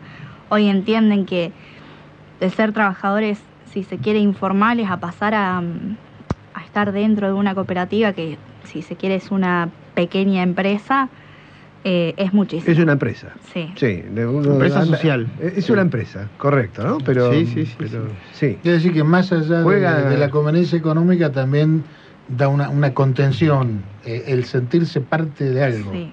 ¿no? Sí, el- lo que es el movimiento cooperativo en esta cuestión, como bien decías, es muy difícil. Eh, la continuidad, el día a día, se necesita de voluntades, de tiempo. Muchas veces ese tiempo no se paga como, se, como sino que es casi ad honorem. Eh, necesitas profesionales, necesitamos una estructura como para poder, porque eso también un poco a la hora en estos últimos años de, de cuando uno o iba a una sociedad de fomento o un club o una cooperativa, los papeles no están al día, Nunca, los libros, bueno, esa es la problemática. Bueno, porque eso requiere de mucha voluntad, Sí. mucho tiempo, consenso, Y discusión. Se, convierte en un factor negativo que es molesta. complejo, Sí. pero bueno, hay que buscar la vuelta. Nosotros le venimos, bueno, juntamente con DAI, con un grupo de, de compañeros y compañeras, le venimos dando la vuelta a esa cuestión de, de- de encontrar el rumbo. eh, es un proceso, tanto la gestión de, de este proyecto con la misma gestión del núcleo de lo que es la cooperativa lleva tiempo. ¿Sí? Porque, como bien decía, es una empresa social que hay roles, no todos hacemos lo mismo, no todos hacen lo mismo, perdón. Eh, y eso también eso hay que definirlo, hay que charlarlo, eh, cuáles son los roles eh, eh, administrativos, de- laborales y demás dentro de- del espacio. Y además ustedes coincidirán conmigo que son agrupamientos de, de individuos que están atravesados por el in- individualismo exacerbado, o sea, por todo lo que el, el neoliberalismo, si vos querés, ha ido dejando como huella en las personas, ¿no? Entonces, también hay que luchar contra eso, porque es ir contra la naturaleza que nos han impuesto, de alguna manera. Sí, totalmente, ¿no? Eso, eso uno lo supone, pero en la práctica también debe darse, ¿no? En, la, en la propia cooperativa este, debe, debe estar ese, tema. Ahora, eh, planteamos el cómo se vive, y la, la otra pata de esto es cómo se articula con el Estado, ¿no? Porque la función de la cooperativa puede trabajar en la medida en que tenga su contraparte de alguien que contrate los servicios de esa cooperativa o, le dé trabajo a esa cooperativa. En principio puede serlo el Estado, no necesariamente puede, eh, lo es. Eh, pero digo, allí, eh, y, hay una pregunta que, que- que quería hacerles. Eh, nosotros, eh, allá por enero de, de este año, vimos que había venido Fernanda Miño, la subsecretaria de Integración Sociourbana. Alguna vez conversamos con ella, nos pareció fantástica esa charla. Una, una yo tuve la, oportunidad conjuntamente con otros compañeros de, de acompañar un poco la Una recorrida. ganadora, una topadora. Sí, sí, sí. sí. El, el trabajo este está inserto en ese plan. En, ese, en esa secretaría. Sí, Ajá. sí, sí, sí. Si quieres comentar algo de, de lo que es el POT y eso. Eh, bueno, Estamos- sí. Eh, nosotros, eh, este proyecto es un proyecto de obra temprana que viene Ajá. a urbanizar los barrios populares de la ciudad. Eh, y nada, lo, perdón, lo gestionamos a través de la Secretaría de Integración Suburbana de eh, Nación. Sí, sí, que está Miño ahí como a la cabeza. Sí. ¿Y, y en qué consiste este proyecto? Este proyecto cuenta de 176 conexiones intradomiciliarias de electricidad, eh, Es decir, red peatonal eh, EDES pon- llega hasta el medidor, por decirlo así, y el proyecto contempla luego... Esto es de- desde el Claro. desde la bajada de, de- de luz en sí, de lo que tiene cada familia, nosotros intervenimos hacia adentro, no hacia Hacia afuera. dentro de las casas. Claro. Si hay una, hay una articulación con EDES para aquellas familias que, que, quieran regularizar su Claro. situación. Tenemos- estamos charlando el compromiso para que EDES lo más rápido posible venga y haga esa, esa conexión. Es importante. Correcto. Sí, importantísimo. Bueno, también tenemos eh, la red de veredas, red peatonal de veredas, y arbolados y equipamiento... Y cestos de basura. cestos de Sí. basura, sí. Eso para una 170 familias. Sí, familias. 170 Son- familias. son En más esas- barrios, sí. Son intervenciones puntuales que van directo a cada una de las familias Sí. eh, y, y que van en orden a, a- a hacer un hábitat distinto. Yo estaba pensando recién cuando hablaban la cantidad de, de- de veces que vemos como noticias casas que se han incendiado y que en general tienen mucha vinculación. Hubo casos fatales de, de incendios en Totalmente, ranchitos donde capaz que los chicos quedan acá acá en Bahía Blanca y en otros lugares. Inclusive cuando tenés lo poco, tenés una heladera, tenés un televisor, lo poco que vas logrando con fruto de tu trabajo, que se te queme por una cuestión que no puedes, te- no Sí, puedes tenés- regularizar, no puedes tener esa... Bueno, eso es- esa informalidad, esas es, son parte de las cuestiones que mismo yo siempre lo comento, pero la pandemia nos dejó mucho más visibles esa- esas cuestiones donde de la familia tiene que estar prácticamente en su casa, en su rancho, ¿sí? porque uno a veces dice una casa, más allá que es, un- es el hogar, lo que sea, pero son Sí, sí. Eh, situaciones muy complejas y a veces, y las tenemos acá a, Acá cinco minutos del centro, ¿viste? No, no, no hay que irse a, a otra Sí, provincia. al sino- bosque de no sé dónde. No, no, no. Tal cual. Y un poco, bueno, lo comentaba recién Edai, bueno, estas cuestiones de la entrada y salida a veces de, en un barrio donde por el barro, por estas cuestiones, bueno, el- la senda peatonal, las, las veredas, más de dos kilómetros lineales que se van a hacer, eh, como decías vos, la, la cuestión es de, del uso seguro de la electricidad, ¿sí? No, no estamos hablando de una cuestión de ilegalidad o eso, sino Eso, de dar un- un- una cuestión de seguridad Tal hacia cual. adentro con las térmicas, todos los Sí, sí, cableados. si consumís tanto Sí. Y eso, en, en definitiva, es el Estado que a través de la lucha, ¿ah? porque eso nadie nos regaló nada, ni a la organización, ni inclusive a la, a la Secretaría misma, que le tuvimos que dar contenido y toda esa cuestión, a través de leyes y eso. Pero bueno, se logró que el Estado esté apuntando de una manera también un poquito más ágil a llevar soluciones a donde hace años que el Estado está medio ausente, ¿sí? por no decir totalmente ausente, pero bueno, en estos últimos años, a partir del 2019 y por supuesto, previo al 2015, con los gobiernos de Néstor y Cristina, una presencia muy fuerte, pero bueno, ese bache de cuatro años, la verdad que tuvimos un retroceso. Se rompe rápido. Eh, romper sí, es, romper es rápido, Sí, se hace eso- muy rápido y Sí, después, eh, inclusive reconciliarnos o, o reencontrarnos con la sociedad misma, Claro. ¿sí? Como eh, capaz que cada uno tiene su rol, el rol de difusores, el rol de organización o el Estado mismo, también se rompen esos lazos entre el Estado, entre la comunidad, eh, y que son muy difíciles y es lo que nosotros, más allá de estas cuestiones de gestionar, buscamos que la misma comunidad, el mismo barrio, trabajen en- entre sí, se, se unifiquen la- el- los objetivos eh, dentro de una misma comunidad, digo, es un, trabajo, y ahora hablando un poco también en paralelo a lo que es el trabajo de la cooperativa, el trabajo en la comunidad, donde los lazos están atravesados por cuestiones eh, direccionadas de política partidaria, donde el, el Estado a veces eh, mete la mano, bueno, esa cuestión hay que romperla un poquito y, empezar a unir lazos y, ver que tenemos objetivos en común. Claro, porque digo, si lo ves desde la óptica del Estado, decíamos con Paola hoy cuando charlábamos eh, cuán atravesada está la planificación por la ideología, digamos, cada uno de nosotros tiene una, una concepción eh, donde privilegia ciertos aspectos o ciertos otros. Em, y vos me estás diciendo, por ejemplo, construcción de veredas. Y digo, a muchos de nosotros que vivimos acá en el macrocentro, este, ni se nos ocurre pensar en las veredas. Eh, y mirá si es importante poder entrar en tu casa, aunque sea un rancho, pero poder entrar en tu casa con las patas sin barro, porque tenés veredas. Eh, tener un árbol en la puerta de tu casa que te tapa un poco el sol en verano, digo, cosas que muchos, a muchos ni se nos ocurre porque las, las damos por solucionadas, digamos. Entonces, ¿cuánto hay que hacer al respecto? Y la pregunta va en orden a eso. ¿Con la municipalidad hay algún tipo de lazo, hay algún tipo de ayuda de parte del municipio? Cuéntanos un poco. Yo te comento parte de la gestión. Sí, estamos en comunicación, por supuesto, en informarnos eh, respecto a estas gestiones y otras, en, otra- en otras áreas que hemos venido trabajando en- a lo largo de estos años. Sí, tenemos vinculación con diversas áreas puntuales.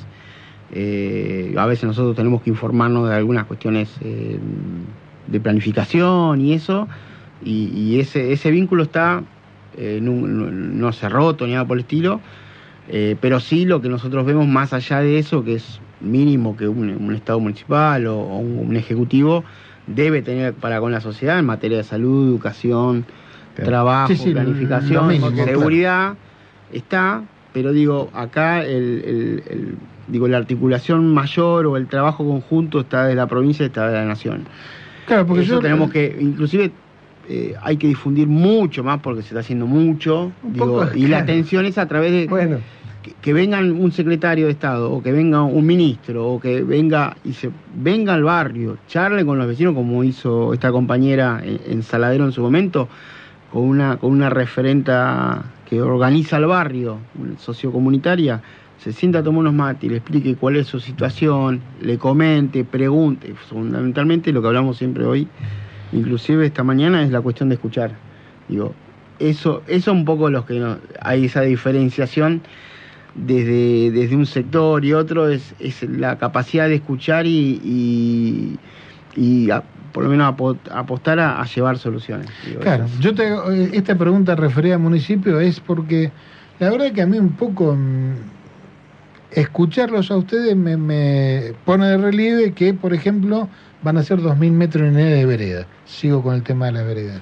Y digo, eh, para la municipalidad, hay- hay- hacer eh, una vereda es un- para la municipalidad Claro. es una pavada Claro. porque tiene herramientas, tiene maquinarias, tiene eh, personal. Entonces a mí me casi te diría me indigna que ustedes tengan que ponerse a hacer las veredas. No, eh, entiendo que, que- que- entiendo que el, el objeto de la cooperativa permite y potencia la posibilidad de generar esos núcleos de trabajo y adelante y bienvenidos sean. Lo que sí es cierto es que el foco de- del municipio parece estar puesto, como hablábamos en el bloque anterior, en la zona centro y norte. Y entonces toda esa infraestructura, todo ese financiamiento de esa estructura, porque en definitiva lo que necesitan las cooperativas para funcionar es el financiamiento Claro. de, la, de- de- de la inversión, no, no- no otra cosa. Este, eso eh, está direccionado a otro lado. Eso está direccionado a donde solo juegan em- empresas de otra envergadura y demás. ¿No? Es decir, la remodelación del Parque de Mayo va a ir para allá. Es decir, esa misma plata puede modificarle la vida a mucha más gente. Claro, a, Las a macetas. Sí, formaron parte claro. de una discusión de Bahía Blanca y que 170 familias ahora hayan modificado su instalación o vayan a modificar su instalación eléctrica. mm, te- tenés, que, tenés que hurgar en las noticias para encontrarlo. Claro. Entonces tenemos que, que- que, en lo que podemos, dar vuelta a esa, esa instancia. Y cuando esa instalación eléctrica implica que no se muera gente en un incendio, digo, Por ejemplo. no estamos hablando de ¿No? cosas menores. Una, una consulta en relación a esto. Em, para armar los equipos de trabajo ustedes necesitaron capacitar a la, a la gente, ¿no? Si, si- si van a trabajar en, en la modificación del- de la instalación eléctrica, evidentemente formaron electricistas o, o- eh, ¿cómo hicieron ese vínculo? Eh, ya teníamos compañeros que están especializados eh, en distintas tareas, eh, tenemos técnicos matriculados en electricidad y demás, entonces fueron los mismos compañeros los que también nos ayudaron a capacitar a los demás compañeros, porque nuestra cooperativa también, el 60% son mujeres, entonces es muy importante que sea un compañero el que tenga el, el tacto con la compañera de poder enseñarle, de tener otra mirada, de... Así que nada, estamos... El 60% en la construcción. Sí. En un rubro de construcción, el 60% de mujeres es este. Sí, en esta cuestión también, como decía Dai recién, eh, más allá que hay compañeros que son gasistas, pintores, eh, soldadores, eh, muchos trabajadores de la construcción, muchas compañeras que han trabajado en proyectos previos a este, dentro de algunos programas de Nación, eh, se han capacitado y ya son eh, albañilas, eh, con cierta o mayor o menor experiencia. A su vez, este programa también prevé ciertas capacitaciones ah, desde un, y un seguimiento técnico que nosotros venimos haciendo con un grupo de arquitectas, que, que- porque este programa prevé una parte administrativa, una parte de, de seguimiento técnico, el, el cual, y a través de la Secretaría, que es la que va a venir a, a hacer la revisión y las aprobaciones de diversas partes de, de plazos de lo que se vaya a estar eh, construyendo, los desembolsos del programa están atados por supuesto al avance de la obra, digo, hay un seguimiento que más allá de que lo que como dijo ahí recién, propio, eh, es la articulación nuestra y, y también siempre estamos en contacto con, eh, con los colegios de profesionales, prevemos también este año fortalecer estas cuestiones de vínculos con diversas áreas educativas para mm, donde se hace formación profesional, digo, es un, un compendio de, de acciones que en definitiva es lo que, como hoy comentaba, referido por qué está, tiene una organización o una cooperativa dedicarse a esa cuestión o hacer cosas que capaz que el Estado local no está focalizando o no es prioridad. Digo, a nosotros lo que nos mueve, eso lo hablamos siempre, es el trabajo. ¿sí? Generar Sí. trabajo, mejorar la calidad de trabajo y los compañeros ganen más. ¿sí? Sí. porque eso en definitiva lo que hace que, que- que una familia esté mejor, que una comunidad esté mejor, que el poder adquisitivo, sabiendo las falencias que tenemos en tema inflacionario, que son complicadas, digo, en definitiva a nosotros nos mueve el laburo, nos mueve el trabajo, eh, porque ya los compañeros ya son trabajadores ¿sí? y Claro. trabajadoras. Pasa que a veces hay que, como decía recién la compañera, encontramos una herramienta donde se engloban, se, se arma una estructura, donde tienen aportes jubilatorios, donde tienen una obra social, donde tenemos un salario, van a tener un anticipo de retorno mayor al- a, los convenios de construcción. Digo, esos son pasos que nosotros viendo hacia atrás, eh, a veces nos paramos, a veces tenemos que parar un poco la pelota y mirar qué hicimos, qué no hicimos, qué hicimos Sí, mal. Porque siempre falta. Sí. Siempre falta. Siempre falta. Pero digo, Y Pero hemos tenido un avance claro. en el- los años del macrismo. eh, lamentablemente tuvimos que reducirnos a, a- a los alimentos, Claro. que es una cuestión que, que lo seguimos haciendo, porque sabemos que hay focalizados eh, familias y que están complicadas. Bueno, siempre tratamos de dar una mano, ayudar, pero pasamos de, de focalizarnos en la cuestión de alimentos, de los bolsones de alimentos en el macrismo, a generación de trabajo, a la generación y participación en la obra pública, por trabajadores de la economía popular y por trabajadores del mismo barrio. Digo, tuvimos un avance eh, importantísimo, digo, hace unos años capaz que ni nos veíamos gestionando ni armando la cooperativa, Claro. ni bancando todo eso, toda la estructura necesaria, eh, digo, y eso es organización, y eso es organización política, también, y eso lo hablamos mucho, ¿sí? Es organización, nada, nos- nadie nos regala nada, nos organizamos, pensamos dónde estamos, a dónde vamos, la cuestión ideológica y política es importantísima para definir dónde nos vamos a parar, o de qué, la- de qué lado de la mecha nos vamos a poner. ¿sí? Es una Eh, empresa, pero no cualquier empresa. No, por supuesto que no. Y, y- y sus, y sus beneficios eh, no van a cualquier lado. ¿sí? No, y, y por otra parte, ne- negarle la dimensión política sería negar la esencia. Totalmente, pero lo que lo que lo que lo hace, eh, digamos, la, la discusión política y la orientación política es lo que le termina dando la, la- el, el- el- el objeto y, y la, y la persistencia de ese objeto. Si no, uno puede crear una cooperativa, la deja en Sí, su sí, lugar claro. y Esto al, es la- al ratito, es la puesta al en ratito vas va- a tu casa. Claro, Digo, no, acá hay claro. un- se generan lazos, en la cooperativa misma, en el movimiento cooperativo se generan lazos, familia, eh, todo lo que hace que se- eso se pueda sustentar. Digo, en la cuestión política también. Claro. Si no, termina acá, termina la obra, taza a taza, cada uno a su lugar. No, no, esto es un- algo mucho más fuerte y esto se viene gentando y esto en definitiva es peronismo. Eso se reduce, la síntesis máxima, eso es el peronismo. Te lo digo en una palabra, dijo. Este, Claro, eh, porque digo, no hay otra forma de, de distribuir el ingreso si no es a través del trabajo.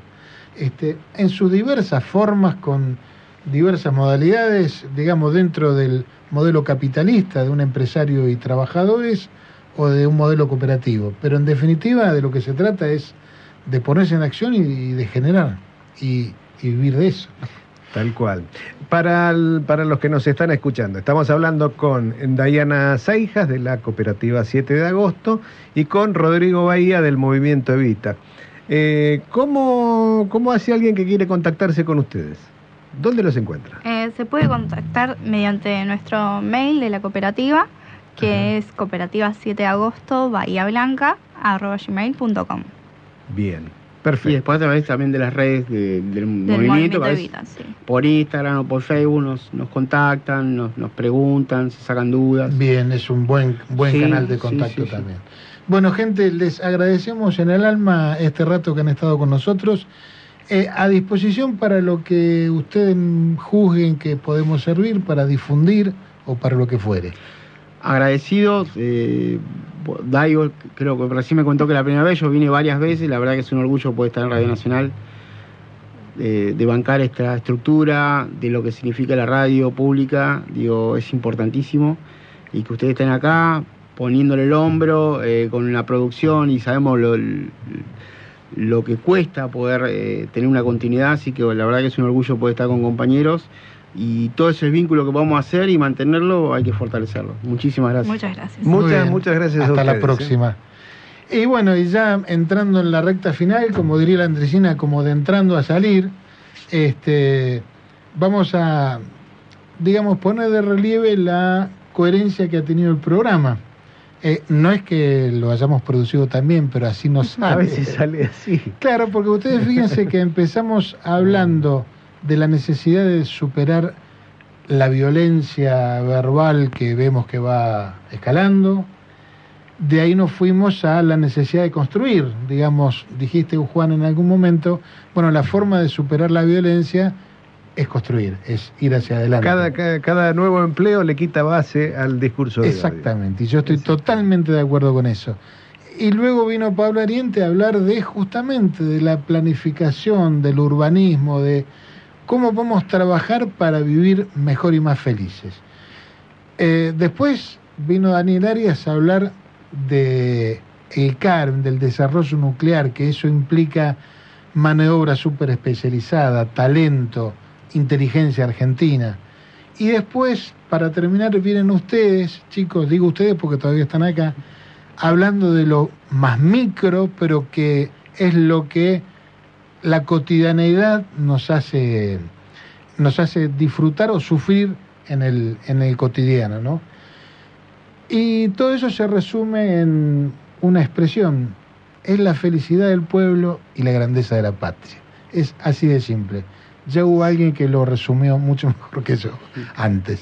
Es así, esa es nuestra botella al mar de hoy y esperamos que, que se recoja. Exactamente, y el mensaje que lleva esa botella al mar es, no todo está perdido, tenemos capacidad para hacer un montón de cosas.